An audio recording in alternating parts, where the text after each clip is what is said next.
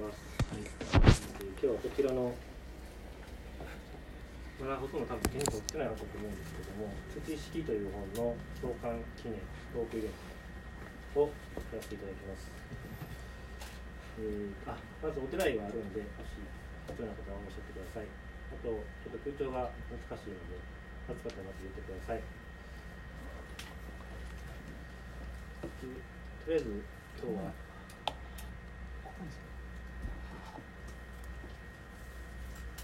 登壇者4名いらっしゃいますので、えー本ができるまでの経緯、なぜ本を作ったのかということを中心にお話をお伺いしたいと思いますので、えー自己紹介お願いします。はい。天気今計算速度いい日はい、お願いします。そうそう、サライガ賞があるから。お願いします。本を作る人ですからね。こんな感じなんや。おおお。え？あ、そう。なんか僕の頭が邪魔とかありますか？邪魔です。あ、じゃあ、じゃあ少しもうちょっとそっち行ってくれたら。どうぞ。どう？まあいいん。こんな感じで。はい。今日は皆さんありがとうございます。えっと土式2017聴者の 東と申します。えー、よろしくお願いします。お願いします。僕えっ、と今回、えー土式のデザインを担当しました西田です。えっ、と普段は庭を作るお仕事をしてます。よろしくお願いします。こんばんは。こんばんは。え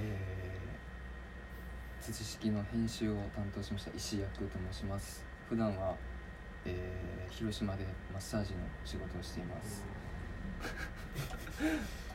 出張マッサージも受けたまわるんです。そうですね。あ、そうです。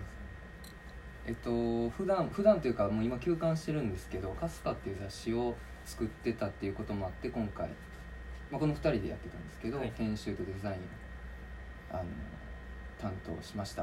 はい今日はよろしくお願いします。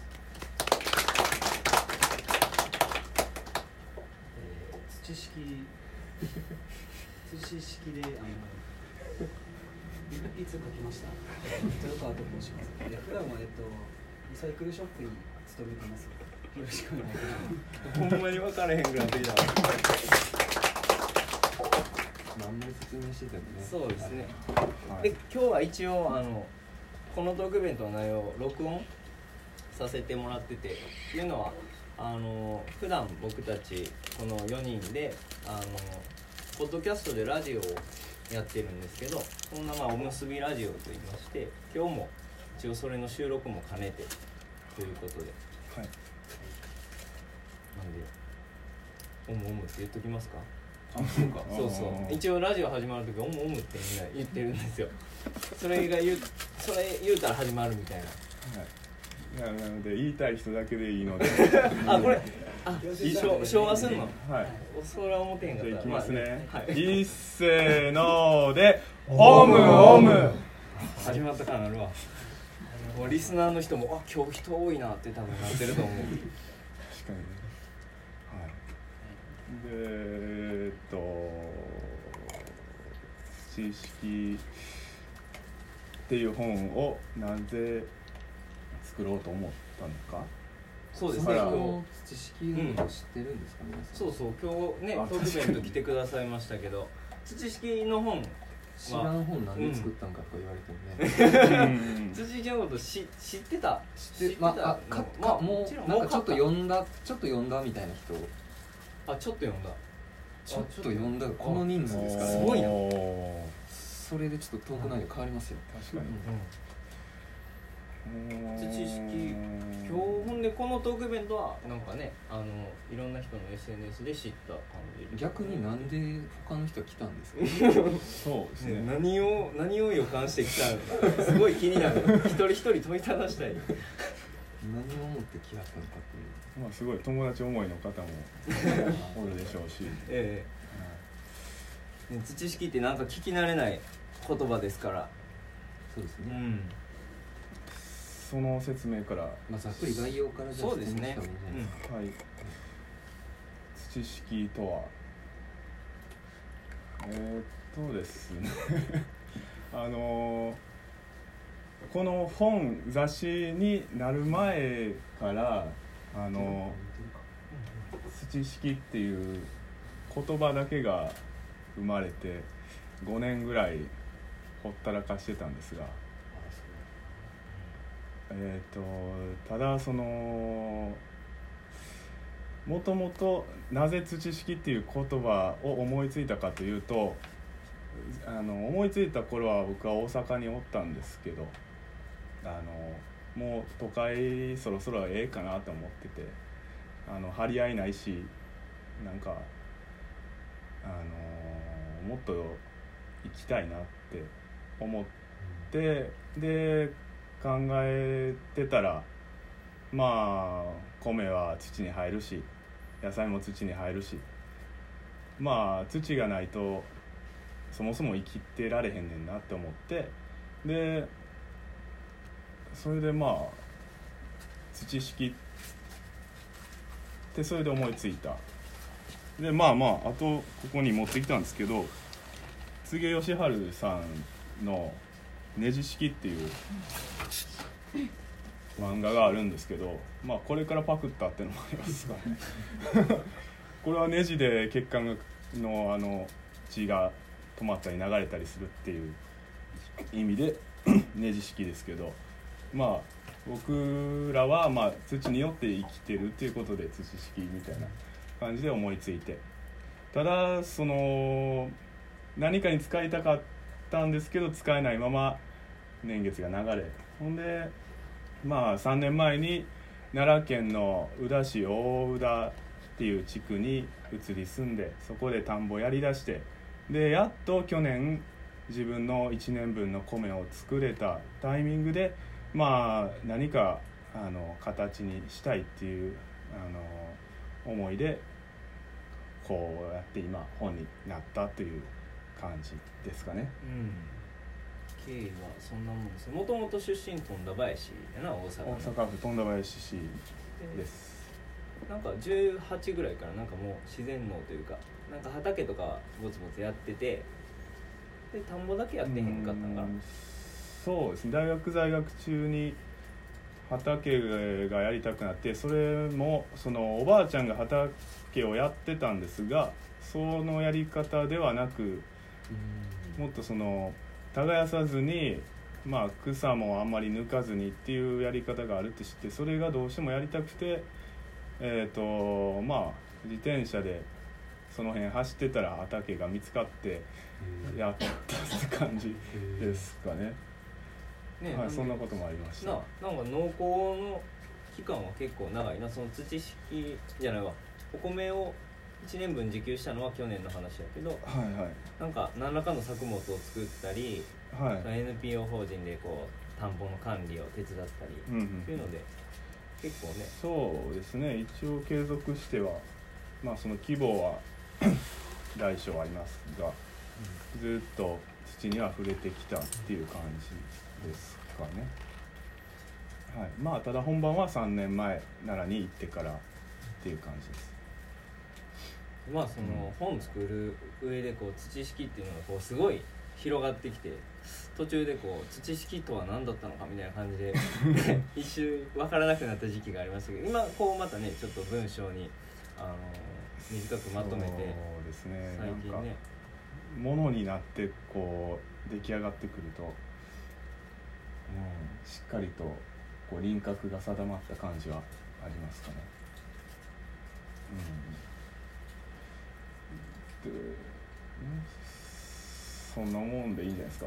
僕の紹介と知識は。そうですね。えでもほんまになんで来たんですか？っていう。お客さんめっちゃ気に。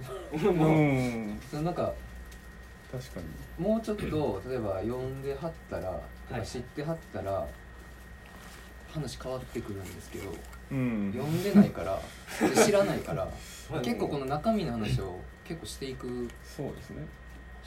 まあねでも創刊記念やからそういうこともあるよね、うん。中身の話していった方がいいんじゃないで普通に。なんやねんって感じでしょ。そう言われたところで。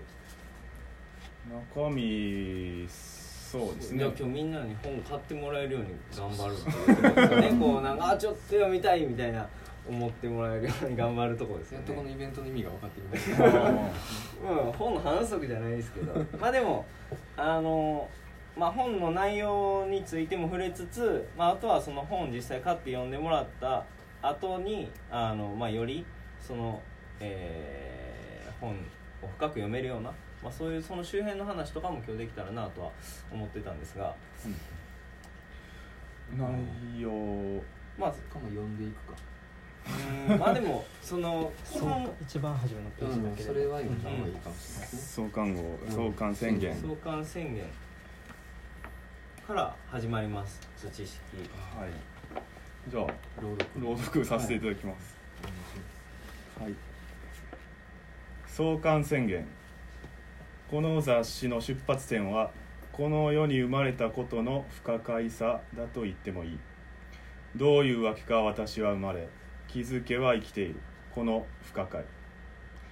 しかし考えてみれば存在することはそれ自体至極貴重な状態でありあらゆる喜びの素地でもある。もちろん存在することはあらゆる苦しみの素地でもある。あり得る。が今ここに存在することの希少性と存在することによる喜びの可能性とを前にしてこれをみすみす放り出すわけにはいかない。生まれたことは甚だ不可解であるけれども。ともかく今私は存在している。この事実を引き受けてやる。そしてこのまたとない生を従前に生き尽くしてやる。私はより生きるために本誌を創刊する。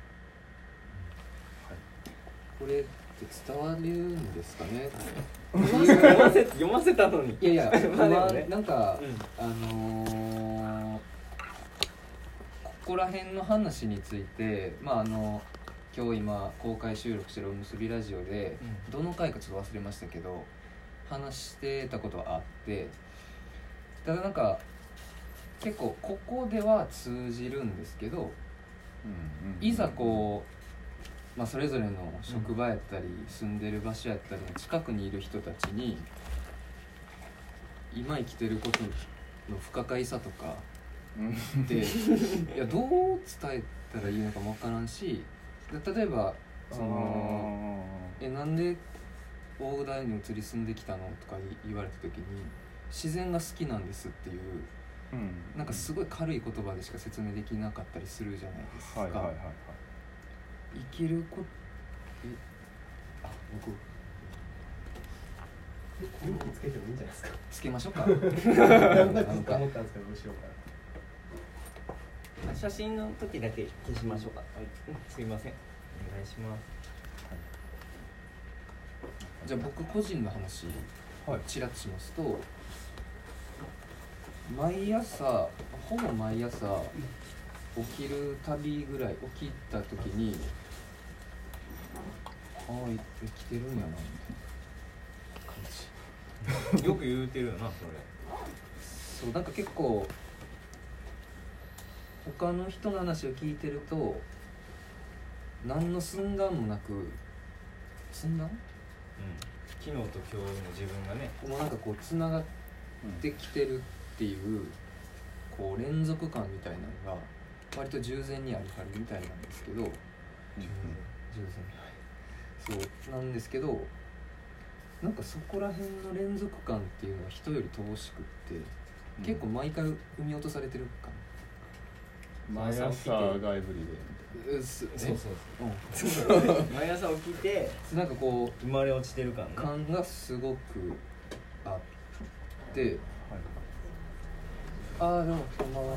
こんばんは空いておりますスタバに寄ってきたの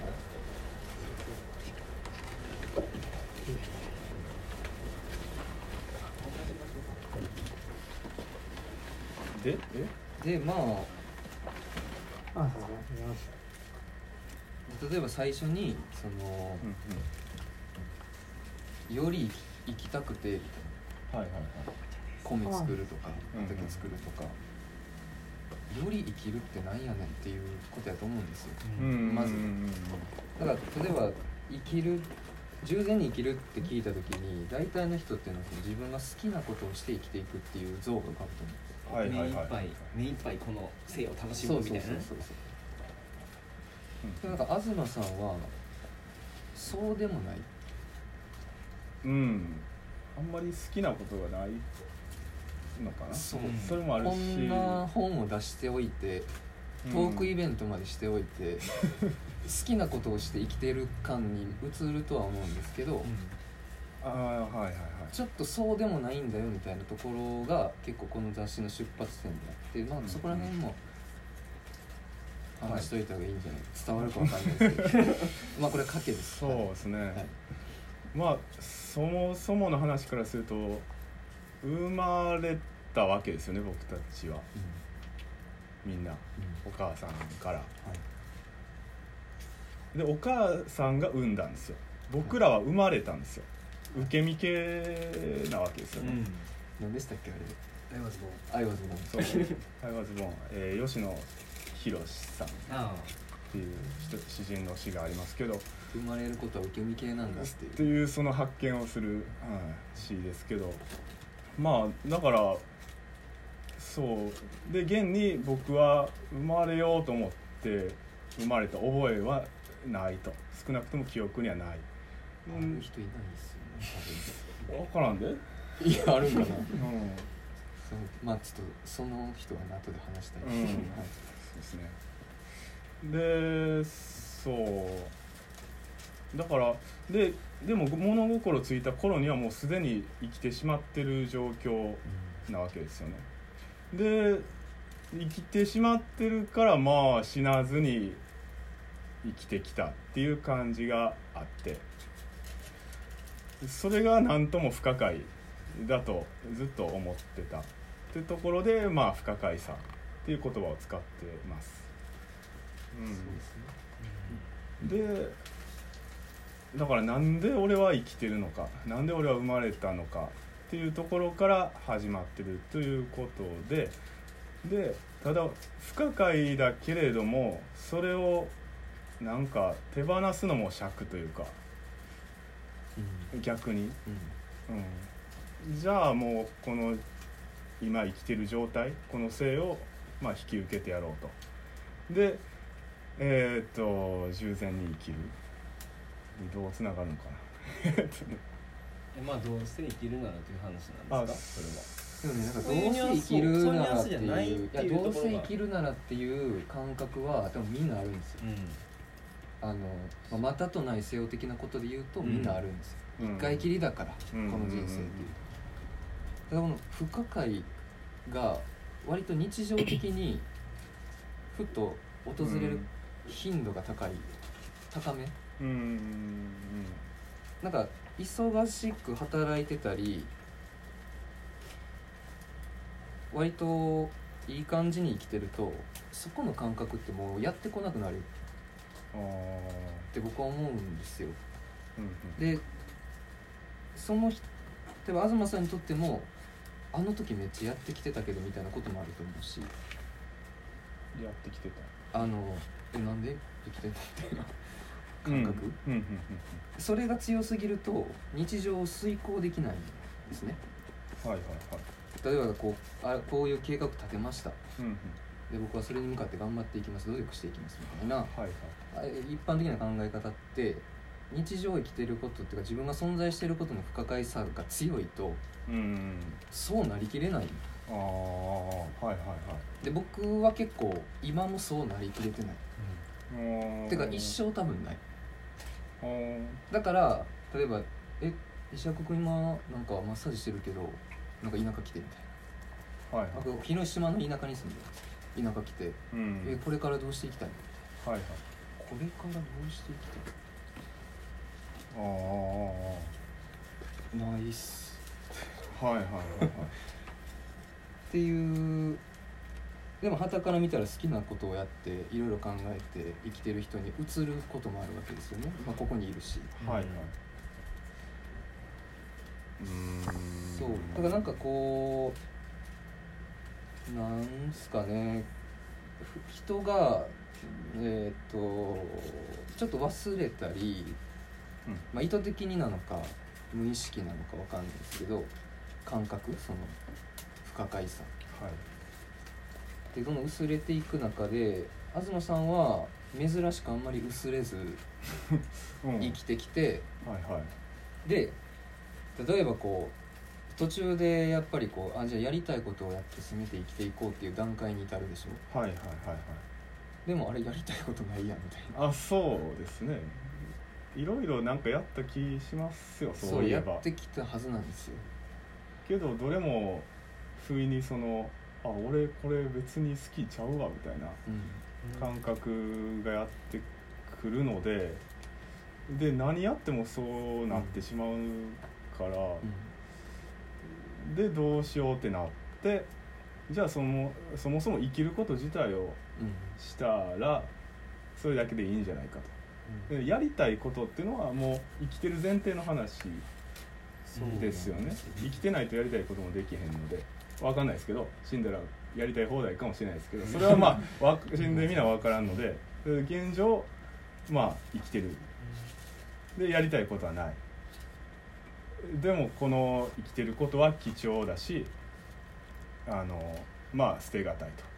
じゃあ生きること自体を生きてみようっていう感じですかね。ここからあの後書きのライフスタイルとそのまあこの雑誌ってライフマガジンって言ってるんですけどあその話その話につなげられるかなって思うんですがそのまあライフスタイルってその生存の話はせずにそのまあ生活の話ですよね。その例えば何か物を買うとかそういうもう読んでなんていう？もう読んだ方がいいね。え 全部？長いでいやまあちょっと多分かいつまんで。最初の最初のうん。アスタリスクまで？生命誌であるぐらいのそうこれがまあ、はい。一応ライフスタイルマガジンじゃなくてライフマガジンであるっていうはい前置きで。でえっ、とはい、えーそもそも今から読むのは一番最後の記事。まあ後書きっぽい記事なんですが。今回ねイベントのタイトルでも「従前に生きるために」はい、はい、じゃあ読みます。従前に生きるために。生命の断層としてのライフマガジン。本誌はいわゆるライフスタイルマガジンではない。さまざまなまたは特定の生活スタイルのカタログを提供したいのではない。本誌はライフマガジンと呼ぶべきだろう。これは私の日常とりわけ土の上の行いをもとにした生活史である。より正確に言えば私の生命史である、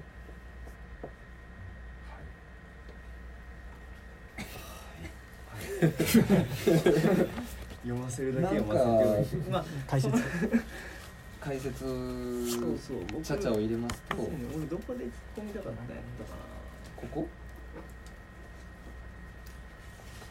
な違うただあのなんていうんですかねそのじゃあ生きることをしようって言った時に生きるってなんやねん。うん、うん、俺ら生きてるやんってなるんですよ。生きてますしねきはい。っと。はい。ああはいみんな。そうただその細分化していったらまあ分かりやすく言えば衣食住っていう要素があの満たされて生きてるのかなって思っててそうだからそれを自分であの賄う。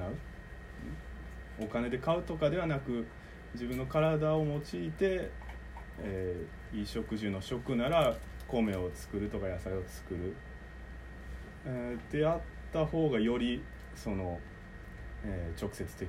で、あの深く味わえるかなと思って。って感じ。あそれで思い出したそのライフスタイルって言った時にどうしても生活っていう言葉がついてくるじゃないですか。で東君のその大浦での生活ってこう生存に限りなく近い。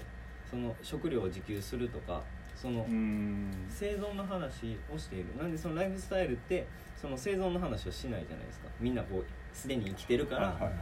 わざわざ生きることを意識的にやらなくていい。だからその生存することは前提としてその後の話をしてる。どう生きるかなどんな仕事をするかはい。何を食うか。何を食うか生存か、まあ今。うん。そうでもまあまあそうそれがまあこの本になったなっていうのがすごいあって。なんでまあその生存に近い生活。がその生存行為ですよね。大宇田でのでまあそれの1年を綴った本であるわけで。でまあでも実際本買ってないですから皆さん。あなたの生活全然わからないわけで。そうですね。そうそう。だからまあ普段まあ鶏を飼ったりですね米作ったりしてるわけじゃないですか。ちょっと棚田見てもらったりですねそのまあ愉快愉快な仲間たちを紹介してもいいんじゃないですか？はい。棚田のうまくつなぎました？ななんて言いました。ああ。そんなん言わなくて 照れるから。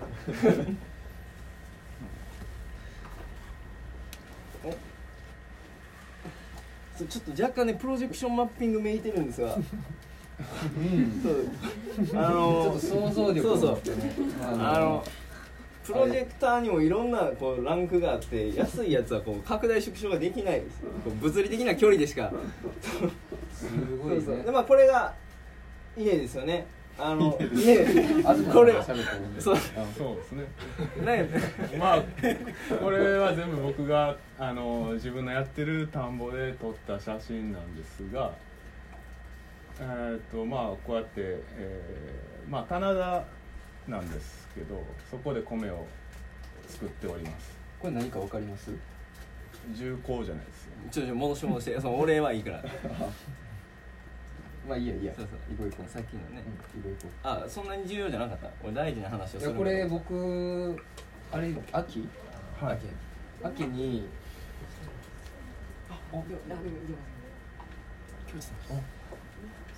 あいいっすいいっすよ。はい。後であれしましょうびっくりした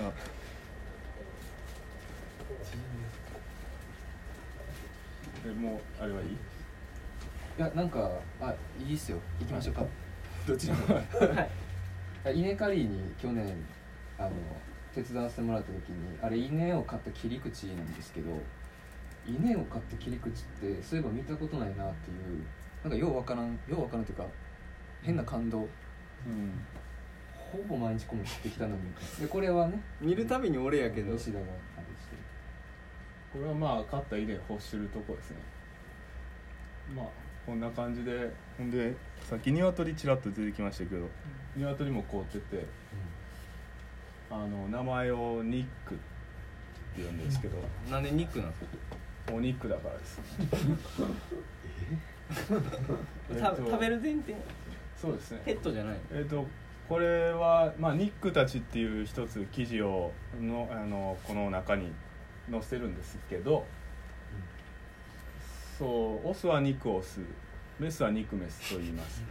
でひよこの間は肉丸って呼んでます。オスかメスか分かんないから。そうですね。あひよこ鑑定士じゃない限り多分分からん。あそんなわかんないですか？うん。へえなんかひっくり返して分かんねえなあのすごい人は。なん。かうんへどうやってんやろあオスメスってれこと。だから素人はもうトサカが出てくるか出てこないかっていう段階まで待つしかない。ああそれまではニック。あね肉丸肉丸。肉肉丸。はい。ですね。まあそうやって鶏こうたりでまあ主にはその2つ。あまあ野菜も作ってますね。まあそんな感じ。めっちゃ立派な棚田やったじゃないですかそのでまあ大宇田移り住んで3年ですけど3年でこうねあんな見事な棚田をあのー棚田でお米作りができるっていうのはそのさっき後ろ姿がちょっと出てましたけどおじいさんがなんか手ほどきをしてくれたっていうのが大きかったということなんですけどまあそんなんです森下さん。森下さん。森下さん。ああいた森下さんでちょっと一瞬ストップしましょ速度どうやるのこれスペース。今できてますよ。え？いやうこれ多分パッティングできるあでもねい。けてるな。いけた。えっとそう今僕は今というか3年前にえっとこの映ってるおじいさん、えー森下さん正雄さんっていう方にあのーえー、と奈良に行ってからお知り合いになりまして。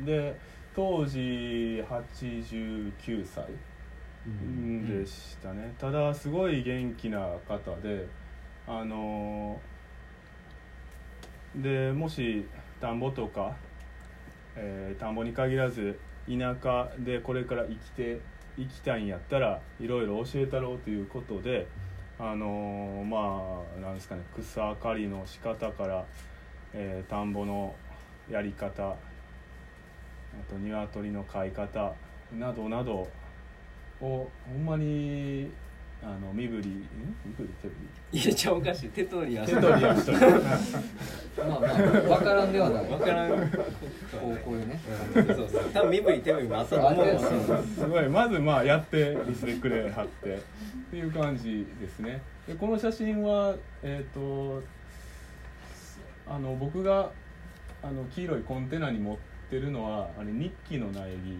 日記ってわかりますかおーはいはいあの八つ橋やったっけ？京都の。あおうあれの風味の元の木。まあ、要はシナモンですね。とまあうん。ちょっと怪しいのかな？近い？多分近い。うん近い。でも、うん。近いけど、はい。まあその木をあの昔はその森下家の敷地に植わってたけど戦後あの食糧難の食糧難というかおやつとかがない時代にあの小学校から子供がまあ押し寄せてきて全部根を掘り返してそれをおやつ代わりに食べてで挙句枯れてしまった。えそのままですかねらしいよ。へー。根とかなんかあの皮大量とか発生したバッタみたいなその作物を荒らすみたいな。それでその話を何かの時に思い出さはってであ懐かしいなということであの今インターネットとかいうもんで注文できるんじゃないんかって言われてそれで注文して まあそれをネットとかいうもの。が届いてちょうどこれ上に行く時ですかね、あた棚田のね。棚田へ行く下のとこですね、これはい、まだ日記ある元気やね。元気ですね。まあそんな感じで、うんだからこの森下さん森下さんがいなければ本当に僕は今米を多分作れてないでしょうし少なくとも今のやり方では作れてないしってことは今の生活もなかったと思うしってことはこの「土式」っていう雑誌もおそらくなかっただろうっていうぐらいすごい僕の あの人生において重要な方ですね。ただ、えー、と惜しくも去年の8月の末に、あの亡くなってしまいはってあのそう。でその後僕は現在森下邸にあの住まわせてもらって、まあ、引き続きあの今日も田植えを完了して来てるんですが、端っこ二人は田植えア田植えがいい。フター田植え、はい、トークイベントですね。もう腰と膝が限界を迎えてきてるんですが、はい、そうやって今年も引き続き田んぼをやってるっていう感じです。でなんかその米を作るっていうこととこの雑誌ってかなりこう密接に関わっててもう本当に切っても切り離せないことやと思うんですけどその僕そのお米の作り方が、まあ、まず特殊っていうのがうん。まず一つみんなに知っておいてほしいなってすごい思うんですけど、うん、あぜ塗りあぜ塗りっていうのがはい。あるえっと、そもそも、まあ、機械は使っておりません、で耕してすらいません。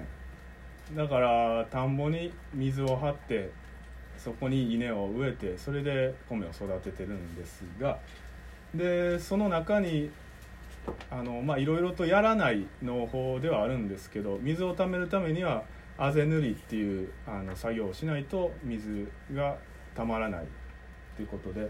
であぜ塗りっていうのは、えーこれは書いてあるとは思うんですが、えー、とクワと普通のクワ分かりますよね。あと備中グワってかりますかね。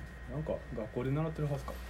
あの覚えてないです分かれてるこんな先が分かれてる区はあれでまあ田の土をこねて水と混ぜてドロドロにしてそれをあぜに塗りつけていくじゃあなんかそのすごいセメント状コンクリート状になるので水があのあぜに染みていかないんですよね。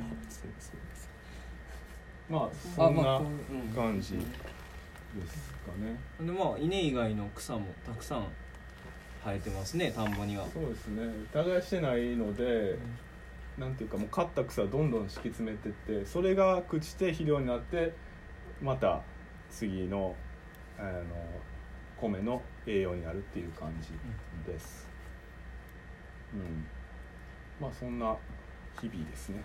なんで機械は使わあーっと全ない然めっちゃ楽そうですけどねあれはいねまあそうですね。棚田で機械が入られへんっていうのは一個一あまあ個ありますが僕はその自分の手足で自分の主食をあの作ろう作りたいっていう志があってなんていうか機械を使うとその分その米から遠くなってしまうというか米からその生きるっていう行為自体から味わい。うん、遠くなってしまうのでなるべく自分の手でやりたいと。っていうので機械を使わずにやっております。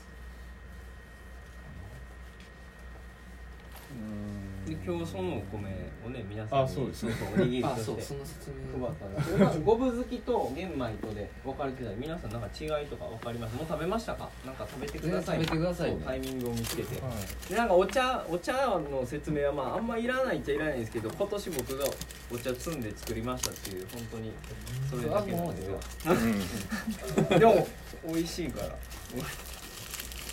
あのいつもあね。の箕面であの季節と稲荷豆椿っていうお稲荷屋さんをやってる豆椿さんが昨日2周年。ありがとうございます。おめでとうございます。おめでとうございます。でこれからも稲荷を握り続けていきますってこう言ってたんですけど翌日に3ね周年目初日がおおむすびっていう すごいレアなね。でこう今日なんかね告知で書いてた通り一応無政府米っていう名前がついてる。そうです何やねんねっていう感じ。ああ説明しよう。無政府米とは。あの無政府って聞いた時に皆さんどんなイメージをされるかわからないですがおそらくその無政府主義とかアナーキズムとか、えー歴史的なそういうあの動きからややこのこう暴力的なというかそういうイメージがあるとは思うんですが、まあ、もちろんそういう効果を狙って使ってる部分もないではないんですがその本意はその僕が米を作るっていうことの動機の一つはさっき言った生きたい従前に生きたいっていうことが一つあったんですがもう一つその社会的な意味においてその食料を自分で作る、えー自分で作らないことが社会的な支配とか隷属につながっていってるんじゃないかっていう観点を持っていてでそういうのはすごい僕嫌いで支配とか隷属とかどっちも嫌いやったのでじゃあその自分をが人の上にも下にも立たないためにあの米を作ろうと。ただ土の上に立つためだけにあの米を作ろうっていうことであのそういう意味で無政府米っていうふうにまあ呼んでるだけですけど、はい、って感じです。まああの本当に自分で食べるためだけに作ってて人に食べさせる前提では全く作ってないのでその 味は全然保証できないんですけど。マモさんの手が多分美味しくしてくれてああそうですね。どうですか？皆さんどうどうでしょう？僕どう？まだ食べてないですね。ほんまや。あ俺も食べよめっちゃうまい。あほんま。うありがとうございます。めちゃくちゃうまいですそんなに？味味分かるのかな？まあおむすびってね。うん。あんまり逆に食べないかもまあ僕は食べあ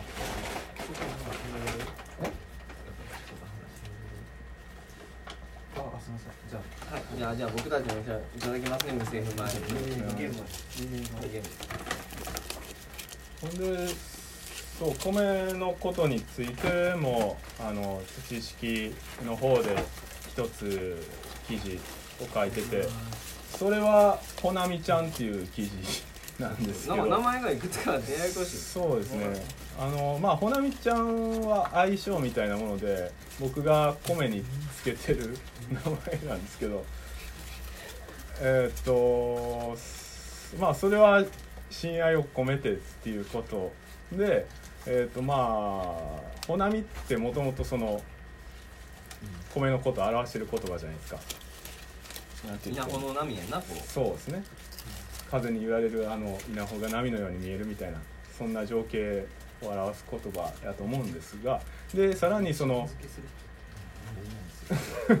そうでなおかつその人間社会において人の名前にもよく使われるあの言葉ということでまあはいほなみちゃん、はい、めっちゃ美味しそう。美味しいですって感じですかねぱりそのあえて棚田の僕らもたまにしか行かないんですよ大田遊びに。でまあ行ったら、まあ、その時々で子がね吹いてたり。俺葉っぱが出てたり。毎日炊いてんやけど。全然ちゃう？ちゃう。半分ちゃいますがねこれからより従前に生きていくためにやっぱ炊き方と握り方。ここも自分で作るだけでははまだまだ先があるぞっていうでももうなどんな炊き方でもね俺もう精神的に美味しいね。あそこの話でそうやななんやね。んって精神的に美味しいもうだって1年間夏場暑い時にあのく草取りとかもせなあかんわけなんですけど。で田植えもあの手でやってるし。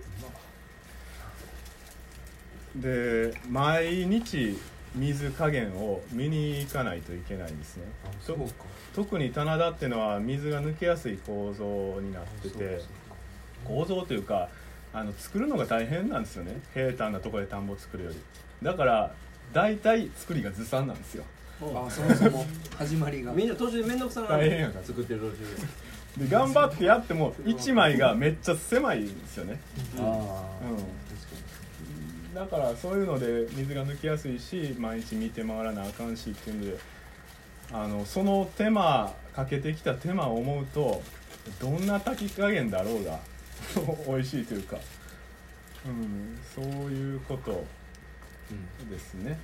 そういう時にやっぱり従前に生きてる感覚になるわけやねうん、そうですね。なんか毎食ね。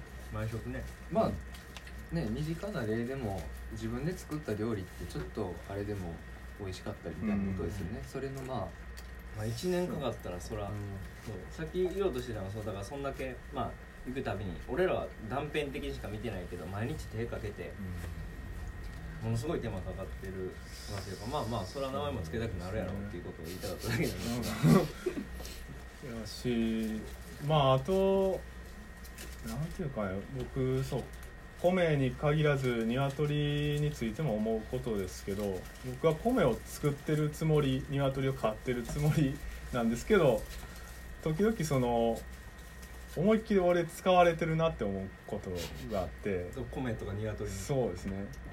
あのまあ米とか鶏って言ったら品種改良されてるのでまあ人間が美味しく感じるように人間がいじってきたわけですけどその結果もう野生では生きられないあのぐらいのん？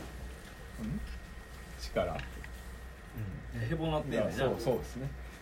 なんか綺麗な言葉使おうとしてるんですけど もういつもの感じでやこれラジオやからもうおむすびラジオやから。そうで明るいとよりうまい気がすお前 従前に味わうには電気必要や。従 前に何やったのあごめんなさい何やこれ早しゃべるあのーそんな大したことじゃなかった、ちょっとプレッシャーかけるねあのねめっちゃ使われてるって話だようん、そう僕は思いっきり自分の主食とか肉とか卵をあの作ってる気でおるんですけどでもそれはもう思いっきり使われてることでもあるんやなと思って。だからなんやろ米たち鶏たちは人間に使うん？人間に育てさせるっていう戦略で来たんかもしれんなってふと思うことがあって。うんだからなんやろな。うまく自分がうまくそういう他の生き物たちに使われるぐらいの力量にやっとなったんやなっていうそういう嬉しさもある。そのうん。使われてるからっていう苛立ちはなくて。うんうん。そう。なんかあやっと使えてもらえたんやみたいな。なんかそういうそんな感じがありますね。一種生物とのはい。そのやり取りはいがすごい多いように思ってて。そうですね。でそれがあの従前に生きることの大事なところも占めてるって僕は思ってます。っていうのはそのまあ人間社会だけの話をしないっていうのは里山っていう環境に住んでてでその環境にこだわるっていうのにあの東あれは東的なんですか？あの自然があって社会があってその中間に里山があるっていう構造は。なんかそういう図があるんですよ。えどう真ん中が社会やったはい。真ん中が社会でその周りを自然が取り囲んでてでその中間に里山がある。はいはいはい。でその里山環境で、まあ、従前に生きるためには里山環境を選んだっていうことなんですけどでその里山の環境って人間だけじゃないですよね。その社会って人間だけやけど、うんうん。他の生き物がいる。なんか米とか鶏とかそれこそ田んぼの生き物とかがいると思うんですけど、里山について言ったらいいですか？うん、うん。かなと思って。いやなんかこの流れで里山かなみたいな。ああこれ打ち合わせしたいです。いやちょちょちょちょちょちょ。あのー里ってまあ人間の社会を表す言葉ですけど山はまあざっくり自然。で里山っていうのはその両方が合わさった言葉ですけど言うたらあのー人工的な自然というか言い換えたら人間と自然の合作というかそういう環境のことやと僕は捉えててだから里山山って言いますけどただの山ではなくあの例えば人間が植林した山もそうやしでもっと広くとってあの農地畑とか田ん